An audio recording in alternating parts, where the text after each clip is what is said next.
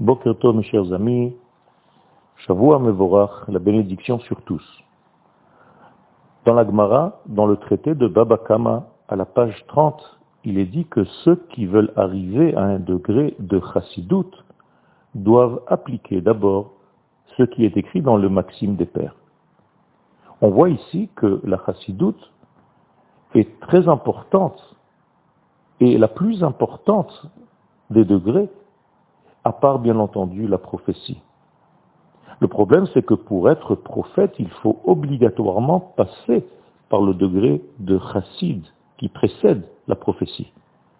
Et pour être chassid, il faut, comme vient de dire l'Agmara, accomplir et vivre selon les maximes de nos pères. La conclusion est que ce qu'on appelle nous Maserhet Avot, la Gemara, le Talmud, qui s'occupe de ce que nos pères nous ont laissé comme morale, c'est la base même pour atteindre la prophétie. Rabbi Chaim Vital, Allah Shalom, pose une question dans son livre secret, Sha'arek Tusha. Quel est le sens, pourquoi la Torah n'a pas écrit les vertus dans la Torah? Le tikkun des midot. Et il répond sur place, parce que c'est quelque chose de tellement naturel que ceux qui n'ont pas les midotes, les vertus, qui n'ont pas les mesures dans leur vie, ne peuvent pas atteindre la Torah. En d'autres termes, sans ustensiles, il est impossible de recevoir et d'appréhender la lumière de la Torah. De la même manière que s'il n'y a pas de papa, il n'y a pas d'enfant. La notion de père sous-entend qu'il y a des enfants. C'est ainsi que dit l'Agmara dans Baba Kama 2. À partir du moment où tu dis qu'il y a des papas, des pères, pirke avot, cela veut dire qu'en réalité il y a déjà un engendrement, il y a déjà une sortie de ces pères, c'est-à-dire les fils. Et si il en est ainsi, eh bien, la Maserhet qui s'appelle la Maserhet Avot, la Gemara qui se préoccupe de nos pères, sous-entend que tous les autres Gmarot, que tout le Talmud, ce sont en réalité comme des enfants pour cette Gmara de Berachot. S'il y a Brachot, ça veut dire qu'il y a engendrement. Et donc, la Gmara de Brachot, la Mishnah de Avot, vient et nous sous-entend qu'il y a en fait des enfants, des engendrements. Il faut se poser la question, quelle est la Torah qu'étudiaient nos pères, puisque la Torah n'était pas encore donnée Et cette question est posée par la Gemara dans le traité de Yoma 28. shel lo yeshiva mehem. Nos pères n'ont jamais arrêté d'étudier la Torah. Mais quelle sorte de Torah ils étudiaient puisque la Torah n'était pas encore donnée? La réponse de la Gemara, c'est qu'ils étudiaient en réalité ce qu'on appelle nous aujourd'hui Maseret Avot, c'est-à-dire la Mishnah des pères. La Mishnah des pères, c'est la morale du monde. C'est la Torah des pères avant que n'apparaisse la Torah des maîtres. La Torah naturelle précède en réalité la Torah étudiée, la Torah de nos pères, la Torah de la morale, la Torah de l'éthique, la Torah des bonnes vertus, la Torah des mesures, précède obligatoirement l'étude de la Torah classique que nous connaissons aujourd'hui. Donc les pères de la nation d'Israël se préoccupaient de préparer le terrain pour l'apparition même de la Torah. 26 générations avant que la Torah ne soit donnée au monde.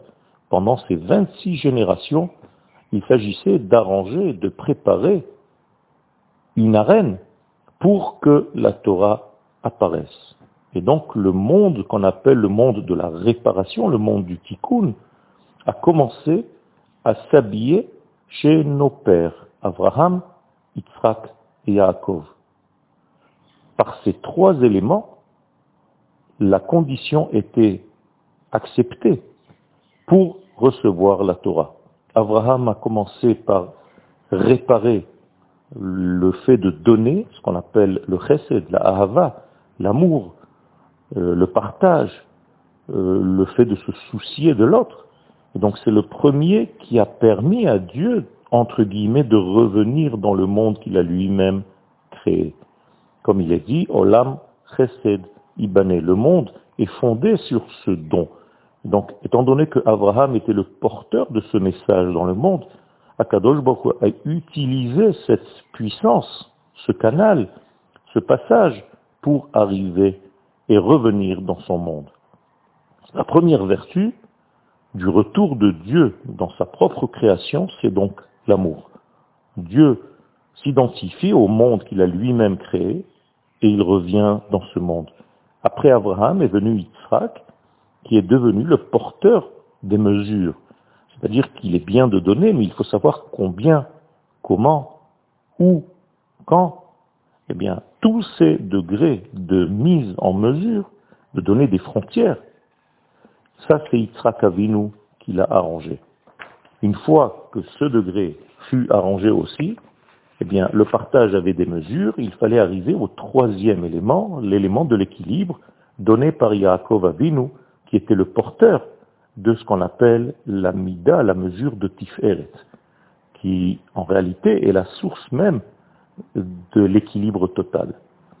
C'est la centralité, c'est la combinaison, c'est l'harmonie, c'est aussi la guérison, refoua, tiferet. Et une fois ces trois degrés arrangés dans le monde, pouvait apparaître la Torah, et la Torah avait réellement une existence parce qu'elle avait sur quoi se déposer, sur quoi se poser. Donc, Derech Eretz, Kadma la Torah. Le fait d'avoir arrangé toutes ces mesures, c'est ce qui a précédé au don de la Torah. Il est très important d'étudier cette Maserhet Avot, les maximes de nos pères, durant la période entre Pesach et Shavuot, justement pour être capable à Shavuot à être un contenant à la lumière divine sous la forme du don de la Torah, et non pas seulement le don de la Torah, mais la réception de cette Torah. Une bonne journée à tous et toutes mes bénédictions.